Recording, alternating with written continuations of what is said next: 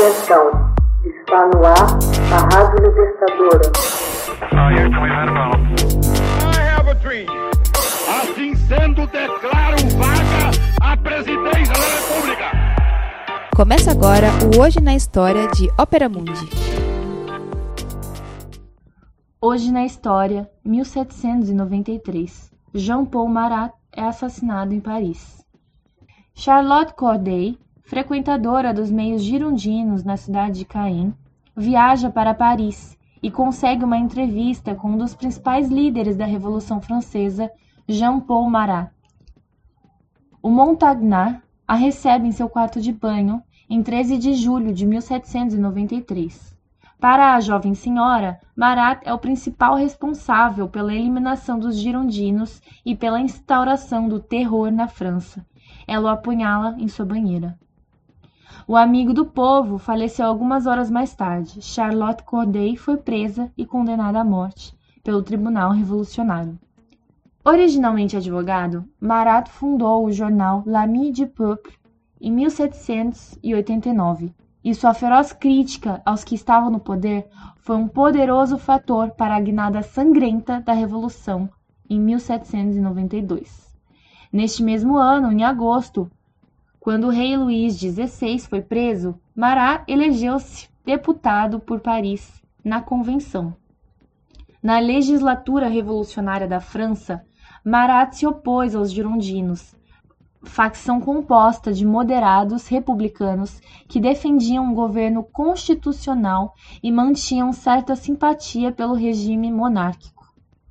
Em 1793, Charlotte Corday filha de um aristocrata empobrecido e aliada dos girondinos na Normandia, passou a ver Marat como um demoníaco inimigo da França, tramando assim o seu assassinato. Deixa sua cidade natal de Caen rumo a Paris com o intuito de matar Marat na parada do quarto aniversário do Dia da Bastilha, em 14 de julho. Contudo, foi forçada a mudar de planos com o cancelamento das festividades programadas.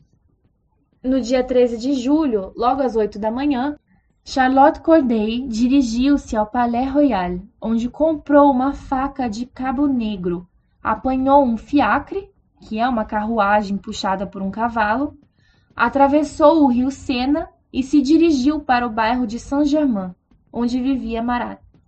Não conseguindo ser recebida pelo jornalista, escreveu-lhe uma carta onde afirmava ter importantes revelações a fazer sobre a insurreição federalista.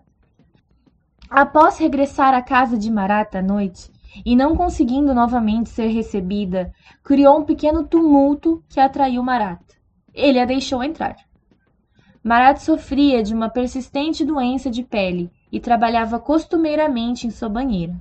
Ao vê-lo, Corday sacou a faca escondida em sua roupa íntima e o apunhalou no peito, ele morreu poucas horas depois, esperando calmamente a chegada da polícia. O seu ato totalmente premeditado visou, como afirmou na sua proclamação, defender a legalidade. Que o reino da lei suceda à anarquia, que a paz, a união, a fraternidade faça desaparecer qualquer ideia de facção. Ó França, o teu repouso depende da execução da lei.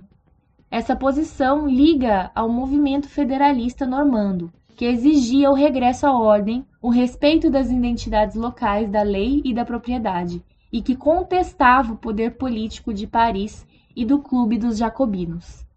O ato de Charlotte Corday teve consequências devastadoras. Os girondinos, acusados de organizar o atentado, foram perseguidos e, quando presos, rapidamente executados os clubes políticos femininos foram proibidos e fechados, e Olympe de Gouges, autora da Declaração dos Direitos da Mulher e da Cidadã, foi presa em 20 de julho, sendo guilhotinada posteriormente.